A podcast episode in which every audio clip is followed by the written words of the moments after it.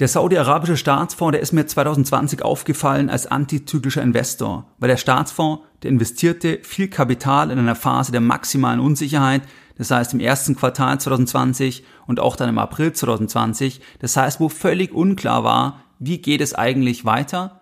Da sagte der Staatsfonds, das ist eine große Chance, wir greifen zu, wir konzentrieren uns auch auf Bereiche, die vielleicht besonders stark betroffen sind von den Entwicklungen, das heißt zum Beispiel Ölgesellschaften oder auch Reisegesellschaften. Das heißt, damals war der Fonds wirklich sehr stark antizyklisch unterwegs. Und jetzt ist es spannend, dass wenn wir uns jetzt die Entscheidungen anschauen, die publik sind von diesem Fonds, dass der Fonds auch jetzt 2022 bei dieser Krise, bei diesem Crash, dass hier der Fonds wieder sehr stark antizyklisch unterwegs ist. Und genau das werden wir besprechen. Das heißt, wir gehen erstmal nochmal zurück ins Jahr 2020 und schauen uns dann die aktuellen Entscheidungen an, dass du einfach auch ein bisschen siehst, dass es auch andere Anleger gibt, wie jetzt zum Beispiel bei der letzten Podcast-Folge, da ging es ja um Michael Burry, dass der eher negativ ist und heute hast du einen Anleger, der eher positiv ist, beziehungsweise der einfach eher sehr langfristig denkt und dann Krisen einfach als Chancen begreift und das werden wir heute in dieser Folge besprechen.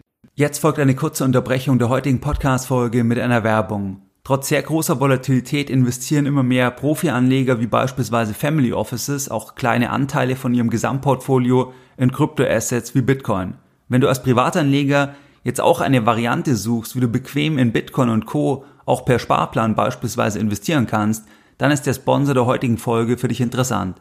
Die heutige Folge wird dir präsentiert von Bison, das ist die erste deutsche Kryptobroker der Börsengruppe Stuttgart. Über Bison, da kannst du über die App oder über den Laptop sehr einfach Bitcoin und verschiedene weitere Kryptoassets handeln. Es gibt dort auch ein Demokonto und du kannst aktuell neben Bitcoin noch in sechs weitere Kryptoassets investieren. Der Handel, die Verwahrung und auch die gesamte Betreuung erfolgt in Deutschland. Wenn du bei Bison ein Konto eröffnest, dann hast du dort eine eigene IBAN bei einer Bank, wo du dann ganz bequem Geld in Euro überweisen kannst. Wenn das Geld dann auf dem Konto ist, dann kannst du beispielsweise dann von dem Konto aus über die App oder über den Desktop in Bitcoin investieren. Du bezahlst immer den Preis, den du siehst. Das heißt, Bison verdient über einen Spread, aber es gibt sonst keine weiteren Kosten. Ich bin selbst seit 2020 Kunde bei Bison. Ich habe die App auf meinem Smartphone, auf meinem iPhone und ich kann wirklich aus eigener Erfahrung sagen, dass der Prozess, also von dem Kaufen, dass dieser Prozess extrem einfach ist, auch im Vergleich zu anderen Mitbewerbern. Gleichzeitig ist es einfach auch ein Vorteil, dass dahinter auch dann die Börsengruppe Stuttgart steht, weil es doch einfach auch eine gewisse Sicherheit dir gibt, dass du weißt, da steht einfach ein verlässlicher Partner dahinter. Aufgrund der Volatilität des Bitcoin-Preises, da kann es auch interessant sein, dass du zum Beispiel einfach einen Sparplan bei Bison anlegst und wöchentlich, monatlich oder quartalsweise automatisiert Euro in Bitcoin wechselst. Bison hat jetzt für dich als Hörer von Geldbildung ein Geschenk und zwar kannst du dir 10 Euro in Bitcoin sichern. Das Ganze funktioniert wie folgt. Du kannst dir Bison beispielsweise bequem auf dein Handy herunterladen, dich dann per Videoident identifizieren und dann in den Einstellungen den Code Geld10 einlösen. Also Geld10 als Code eingeben bei den Einstellungen und dann musst du anschließend für mindestens 50 Euro Bitcoin kaufen und dann erhältst du als Geschenk von Bison 10 Euro zusätzlich in Bitcoin. Du findest die Details der Aktion und auch den Link zu Bison in den Show Notes. Herzlich willkommen bei Geldbildung, der wöchentliche Finanzpodcast zu Themen rund um Börse und Kapitalmarkt. Erst die Bildung über Geld ermöglicht die Bildung von Geld. Es begrüßt dich der Moderator Stefan Obersteller. Herzlich willkommen bei Geldbildung. Schön, dass du dabei bist. In der heutigen Podcast-Folge, da möchte ich mit dir über ein sehr spannendes Thema sprechen.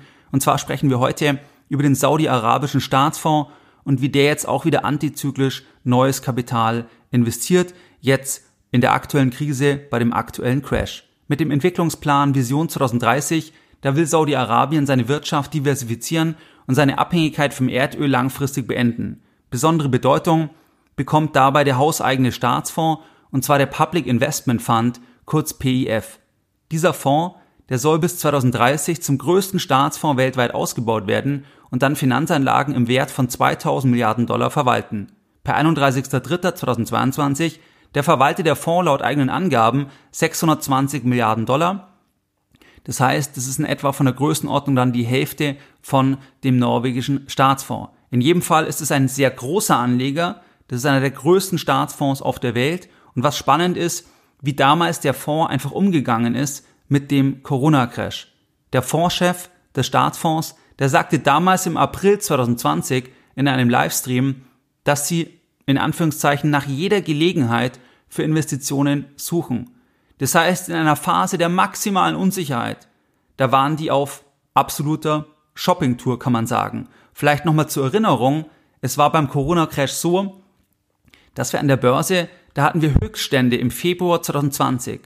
Und dann in circa vier Wochen, da sind dann wirklich in einem Blitzcrash viele Indizes um 30 bis 40 Prozent gefallen. Der DAX beispielsweise, der ist um 40 Prozent gefallen und der Tiefpunkt war dann am 16.03.2020. Der S&P 500, der ist um 35 Prozent gefallen, der Tiefstand war dann am 23.03.2020. Was jetzt ganz wichtig ist, hier siehst du auch Parallelen dann einfach von der Betrachtungsweise zu heute, dass du mittendrin niemals weißt, ob das jetzt der Tiefstand gewesen ist. Das heißt, wenn wir jetzt Ende März 2020 gesprochen hätten oder Anfang April 2020, dann hätten wir uns die Indizes angeschaut, dann hätten wir festgestellt, es gab jetzt schon einen kleinen Rebound vom Tief. Aber dass wir dann nicht sicher sagen können, ob es das jetzt gewesen ist, also ob wir jetzt dann einen neuen Bullenmarkt haben oder ob wir neue Tiefstände sehen werden. Das heißt, das Thema Bärenmarkt-Rallye, ja oder nein. Das war damals ein extrem großes Thema und damals war es auch so, dass auch viele Profi-Anleger, dass die damals wirklich auf dem falschen Fuß erwischt worden sind. Das heißt, dass die weiter zum Beispiel auf fallende Kurse gesetzt haben, weil sie gesagt haben, das muss weiter runtergehen. Wir sind jetzt hier in einer so schweren Rezession, dass es nicht sein kann, dass die Märkte nur in Anführungszeichen um 30, 40 Prozent fallen. Das heißt, es muss auf 40, 45, 50 Prozent auch beim S&P 500 zum Beispiel nach unten gehen, aber dass die dann auf dem falschen Fuß erwischt wurden, weil es einfach weiter gestiegen ist dann und wir keine neuen Tiefstände gesehen haben. Oder dass Investoren einfach abgewartet haben, zögerlich waren und dann die Kurse ihnen weggelaufen sind. Und dazu sagt man dann, dass es eine verhasste Rallye ist. Das ist auch etwas, was wir jetzt gesehen haben, was wir gleich besprechen, dass diese Gegenbewegung auch nicht so beliebt ist, weil dort auch Anleger dann eher gesagt haben, es müsste noch weiter runtergehen. Und die gleiche Frage haben wir eben heute auch, aber dazu dann gleich mehr. Jetzt erstmal, was der Fonds dann im Corona-Crash gemacht hat. Das heißt, dem Fondschef war auch nicht klar, war es das schon? Wird es neue Tiefstände geben? Aber sie haben bereits in der maximalen Unsicherheit aggressiv zugekauft, weil du auch kompensierst wirst für die Unsicherheit. Das heißt, du wirst kompensiert, dass du sagst, ich übernehme diese Unsicherheit. Niemand weiß, wie es weitergeht. Ich übernehme jetzt diese Unsicherheit weil ich sage, es geht immer wieder weiter und ich habe eine andere Zeitpräferenz. Das heißt, dass zum Beispiel einfach dieser Fonds halt dann auf Generationenkapital investieren kann oder zumindest mal auf Jahrzehnte und dementsprechend dann einfach das kein ganz schlechter Zeitpunkt sein kann, in einer Phase der maximalen Unsicherheit dann hier einzusteigen oder zuzukaufen. Und während dem Corona-Crash, da hatte der Fonds dann verschiedene Themen gemacht. Beispielsweise berichtete das Wall Street Journal Anfang April 2020, dass sie dann circa eine Milliarde Dollar in vier große europäische Ölfirmen investiert hatten, darunter unter anderem Shell und Total. Ein sehr, sehr spannender Schritt damals, weil natürlich der Ölbereich damals völlig im Keller war, Rezession, Ölpreis eingebrochen, extrem schlechte Perspektive, das heißt völlig unklar, wie geht es weiter. Und da haben die gesagt, nein, Moment mal, jetzt sind die Chancen so groß, jetzt investieren wir hier eine Milliarde Dollar und das, obwohl sie ja eigentlich mit dem Staatsfonds sich dann unabhängiger machen wollen vom Öl. Das heißt, es deutet an, dass sie damals einfach so große Chancen gesehen haben, dass sie dann gesagt haben, ja, okay, eigentlich wollen wir uns unabhängiger machen vom Öl, aber jetzt sind die Chancen so groß. Das heißt, jetzt greifen wir hier bei diesen europäischen Ölgesellschaften zu. Das heißt, das war damals ein bemerkenswerter Schritt. Das war damals ein klassisches antizyklisches Investment. Das heißt, Damals hätten dann die meisten gesagt, der Marktteilnehmer, das ist nicht sinnvoll, das ist zu unsicher, es ist völlig unklar, wann sich das Ganze wieder erholt. Und die haben es anders gesehen und wurden da dann in diesem Fall dann auch entsprechend belohnt, honoriert, weil heute ist es natürlich völlig anders. Das heißt, heute verdienen die Firmen so viel Geld wie noch nie, weil einfach der Ölpreis auch auf einem völlig anderen Niveau notiert. Dann wurde auch im April 2020 bekannt, dass der Staatsfonds 8,2 Prozent der Anteile des Kreuzfahrtkonzerns Carnival erworben hatte. Auch das hier in einer Phase der maximalen Unsicherheit, wo deren gesamtes Geschäftsmodell als Kreuzfahrtkonzern ja komplett zum Erliegen gekommen ist. Das heißt, da haben die gesagt, nein, wir machen da etwas. Das heißt, auch ein völlig antizyklischer im Zeitpunkt. Dann ist es so, dass der Fonds auch als sehr großer Anleger dann in dieses Form 13F-Filing reinfällt. Das heißt, wo dann bestimmte Wertpapiere gemeldet werden müssen, hatten wir auch in der letzten Podcast-Folge bei Michael Burry. Und hier wurde dann bekannt, dass sie im ersten Quartal 2020 Milliarden dann in amerikanische Aktien investiert haben. Das heißt zum Beispiel in Boeing, in Citigroup, Facebook, Disney, Bank of America oder auch ein bisschen was in Berkshire Hathaway. Das heißt, sie haben hier Milliarden investiert, wirklich mitten im Crash und dementsprechend gesagt, okay, wir sehen das als Chance, auch wenn die nicht wissen können, ob es das dann schon gewesen ist, dann im ersten Quartal oder ob es vielleicht noch schlimmer kommen würde dann irgendwie im, im zweiten Quartal 2020. Es wurde dann auch bekannt, dass sie dann zum Beispiel im zweiten Quartal 2020 Milliarden dann in zwei ETFs investiert hatten. Auch das war zum damaligen Zeitpunkt noch wirklich ein antizyklisches Investment. Und zwar einmal im Utilities-Bereich im Energiebereich und dann im Immobilienbereich auch noch ein ETF. Insgesamt Milliarden haben sie in diese zwei ETFs investiert. Das heißt also, dass sie 2020 schon viele Chancen wahrgenommen haben und wirklich auch zu Zeitpunkten, wo das Ganze als antizyklisch zu bezeichnen ist. Wenn wir uns jetzt mal überlegen, dann war der Fonds im Vergleich zu vielen anderen Profi-Anlegern sehr aggressiv und kaufte sehr stark antizyklisch zu. Jetzt befinden wir uns ja in der zweiten großen Krise an der Börse nach dem Corona-Crash. Das ist jetzt der zweite Bärenmarkt nach dem Bärenmarkt, den wir im Februar, März 2020 gesehen haben. Wenn wir uns jetzt das Thema anschauen, dann erreichte der S&P 500 ein Allzeithoch im Januar 2022 und von dort sank dann der Index bis zum 18.06. um rund 25 Prozent. Und seitdem gibt es jetzt hier eine Erholung und zwar um rund 13, 14 Prozent. Das heißt, wenn wir hier eine Parallele ziehen, können wir erstmal feststellen, dass es jetzt ein viel längerer Bärenmarkt gewesen ist im Vergleich zum damaligen Bärenmarkt 2020, dass der aber nicht so schwer war. Das heißt, wir hatten jetzt hier nur ein Minus von 25 Prozent. Damals beim Corona-Crash beim S&P 500 hatten wir ein Minus von 35 Prozent. Und jetzt haben wir hier auch die Gegenbewegung. Und auch jetzt ist natürlich unklar, ob es das gewesen ist. Das heißt, ist das eine Bärenmarktrallye oder ist es ein neuer Bullenmarkt? Das ist unklar. Das heißt, es kann niemand abschließend beurteilen. Es gibt Argumente dafür und Argumente dagegen. Ich habe auch eine bestimmte Positionierung, aber das kann niemand mit Garantie sagen. Das heißt, natürlich ist es möglich, dass wir nochmal Tiefstände sehen, also Stände unterhalb von den Ständen, die wir im Juni gesehen haben. Absolut ist das möglich. Aber jetzt ist ganz einfach spannend, was jetzt bekannt wurde, was dieser Fonds jetzt einfach gemacht hat. Und hier gibt es dann schon Parallelen zur Entwicklung dann während dem Corona-Crash. Das heißt, wenn wir uns anschauen, was jetzt der Fonds gemacht hat, dann wurde zum Beispiel im Juli bekannt, dass der saudi-arabische Staatsfonds, dass der im Rahmen einer Kapitalerhöhung jetzt zweitgrößter Aktionär bei Aston Martin geworden ist. Das heißt, hier ein Investment von mehreren hundert Millionen Dollar.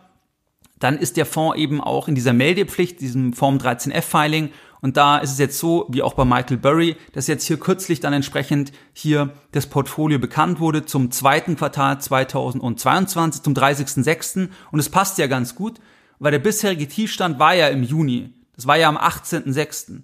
Und jetzt ist ja interessant, was haben sie jetzt also dann im zweiten Quartal gemacht? Da war es ja ruckelig an der Börse. Das heißt, es war ja im ersten und im zweiten Quartal ruckelig. Und wenn wir uns anschauen, was sie im zweiten Quartal gemacht haben, dann müssen wir feststellen, dass der Fonds über 7 Milliarden Dollar in 17 neu aufgenommene US-Wertpapiere investiert hat. Das heißt, sie haben viele neue Positionen eröffnet, Milliarden an neuem Kapital investiert. Zum Beispiel die größte neue Position, das war jetzt Zoom. Da waren jetzt die Zahlen, die jetzt rausgekommen sind, nicht so toll, aber vielleicht haben sie da eine langfristige Perspektive. Dann Costco, Next Era Energy, American Tower, Starbucks, Microsoft, Google, BlackRock und noch viele weitere Positionen. Das heißt 17 neu aufgenommene US-Wertpapiere insgesamt. Das waren jetzt die acht größten neu aufgenommenen. Und dann ist es insgesamt so, dass das Portfolio ein Volumen hat von diesem meldepflichtigen Teil von circa 40 Milliarden Dollar per 30.06. Und hier sind die drei größten Positionen. Das ist einmal die Lucid Group. Das ist ein Automobilkonzern, der sich auf Elektroautos spezialisiert hat. Das ist mit Abstand die größte Position. Dann kommt Activision Blizzard. Das ist ja ein Computer- und äh, Videospielkonzern. Hier gibt es ja ein Übernahmeangebot ähm, von Microsoft. Wenn es durchgeht, dann ist hier dann der Preis 95 Dollar in Cash pro Aktie, was hier Microsoft bezahlen will, wenn das Ganze durchgeht, wie gesagt. Und dann die dritte Position, das ist dann hier ein ETF auf Versorgungsunternehmen, das heißt dieser Utilities Select Sector ETF, das ist die drittgrößte Position. Was fällt jetzt auf, wenn wir jetzt das uns anschauen und auch in Erinnerung behalten, wie sie auch dann 2020 agierten? Wir sehen jetzt hier, dass es nahezu keine Verkäufe gab im zweiten Quartal. Das heißt, das zweite Quartal war ja schlecht, das erste Quartal war auch schlecht, aber sie haben jetzt nicht gesagt im zweiten Quartal, jetzt reduzieren wir stark die Positionen, weil jetzt die Risiken höher sind, weil die Unsicherheit höher ist, sondern sie haben eigentlich nur bei zwei Themen reduziert oder ganz verkauft, und zwar bei Visa und bei, bei Just Eat Takeaway. Ansonsten gab es erhebliche Zukäufe, auch im Tech-Bereich, also in einem Bereich, der ja besonders stark unter Druck gekommen ist. Das heißt, man kann das ein bisschen vergleichen, dass zum Beispiel beim Corona-Crash, da ist das ganze Thema der Energieaktien massiv unter Druck gekommen. Und da haben sie ja gesagt, da machen wir was, obwohl sie eigentlich davon weg wollen. Und jetzt ist es so, dass der Tech-Bereich ja 2022 wirklich sehr stark betroffen war jetzt von dem Rückgang. Wir sehen es auch beim Nasdaq 100 zum Beispiel. Das heißt, dass dort der Rückgang noch größer war. Der war ja bei ca. 35 Prozent im Vergleich jetzt zum S&P 500. Da hatten wir nur in Anführungszeichen 25 Prozent. Das heißt also, Tech-Aktien sind ja am stärksten getroffen worden. Einfach im Zusammenhang auch mit dem Anstieg der Marktzinsen, Sentimentveränderung und auch dann vielleicht von der Überbewertung im Vorfeld, vor allem auch bei Werten in der zweiten und dritten Reihe. Das heißt, wir sehen hier antizyklische Zukäufe, dann sehen wir auch, dass der Staatsfonds weiterhin auch an US-Aktien glaubt, da mittlerweile circa 6% des gesamten Fonds in US-Aktien steckt, gemessen anhand dem meldepflichtigen Portfolio. Das heißt, der Fonds sagt nicht, wir warten jetzt ausschließlich in Staatsanleihen auf den ganz großen Crash, sondern der Fonds bleibt investiert und hat sogar massiv zugekauft im zweiten Quartal. Natürlich muss man das immer auch dann ins Verhältnis setzen. Das heißt, wenn wir uns hier die Assets anschauen vom ersten Quartal auf der Seite von der Meldung, dann haben die ja über 600 ähm, Milliarden Dollar, also 620 Milliarden Dollar. Dann ist es natürlich immer ins Verhältnis zu setzen. Dann macht das Ganze, wenn die jetzt hier bei dem meldepflichtigen Portfolio 40 Milliarden haben, dann ist es natürlich nur ein kleiner Anteil. Aber die Richtung ist einfach das Entscheidende aus meiner Sicht hier, dass sie sagen, zukaufen, Chancen nutzen, auch wenn man nicht weiß, ob es nochmal neue Tiefs geben wird, weil sie langfristig denken. Und aus meiner Sicht ist es so, dass jetzt für dich als Privatanleger in der Tendenz, wenn du das Risiko tragen kannst, wenn du mehr als zehn Jahre das Kapital noch neu investieren kannst, dass es sich eher lohnt, wie ein Staatsfonds zu denken. Eher zukaufen, auch wenn es nochmal neuere Tiefs geben könnte, weil man das nie abschließend wissen kann, sondern eher, wenn du jetzt viel Cash hast, dass man sich eher auf Chancen konzentriert und wenn man langfristig denkt, dann ist auch die Wahrscheinlichkeit sehr groß, dass man dann zurückschauen wird und sagt, das war ein guter Kaufzeitpunkt. Auch wenn, wie gesagt, der Zeitpunkt noch besser werden könnte. Aber hier ist dann Demut das Entscheidende. Das heißt, dass man das nicht sicher wissen kann. Und man darf da nicht warten, weil es wird eben nicht geklingelt für den Einstieg, auch nicht für den Ausstieg. Das heißt also, man muss da ein bisschen, ein bisschen dann auch mutig sein. Und das sehen wir jetzt hier bei diesem Staatsfonds. Dieser Staatsfonds war im Juni mutig und hat viel neues Kapital investiert, auch wieder antizyklisch und hat damit eine andere Positionierung, eine andere Haltung im Vergleich zu zum Beispiel einem Anleger wie Michael Burry, der ganz klar sagt, das ist aus seiner Sicht eine Bärenmarktrallye. Wenn jetzt dieser Staatsfonds sagen würde, das ist eine Bärenmarktrallye, dann würden sie, oder sie, sie sagen, ähm, es wird noch viel weiter runtergehen, dann würden sie jetzt nicht so viel Kapital natürlich investieren im Juni, weil am Ende wollen sie natürlich auch einen guten, einen guten Deal machen, das ist ganz klar. Aber entweder sagen sie, sie sind demütig und wissen es nicht, aber sie sehen einfach halt schon Chancen nach, nach diesem Abverkauf, den wir in den ersten sechs Monaten gesehen haben. Was waren jetzt die Lessons learned in der heutigen Podcast-Folge? In der heutigen Podcast-Folge, da haben wir uns über den saudi-arabischen Staatsfonds unterhalten und dass dieser Staatsfonds perspektivisch das Ziel hat, zum größten Staatsfonds auf der Welt zu werden mit 2000 Milliarden Dollar an verwaltetem Vermögen.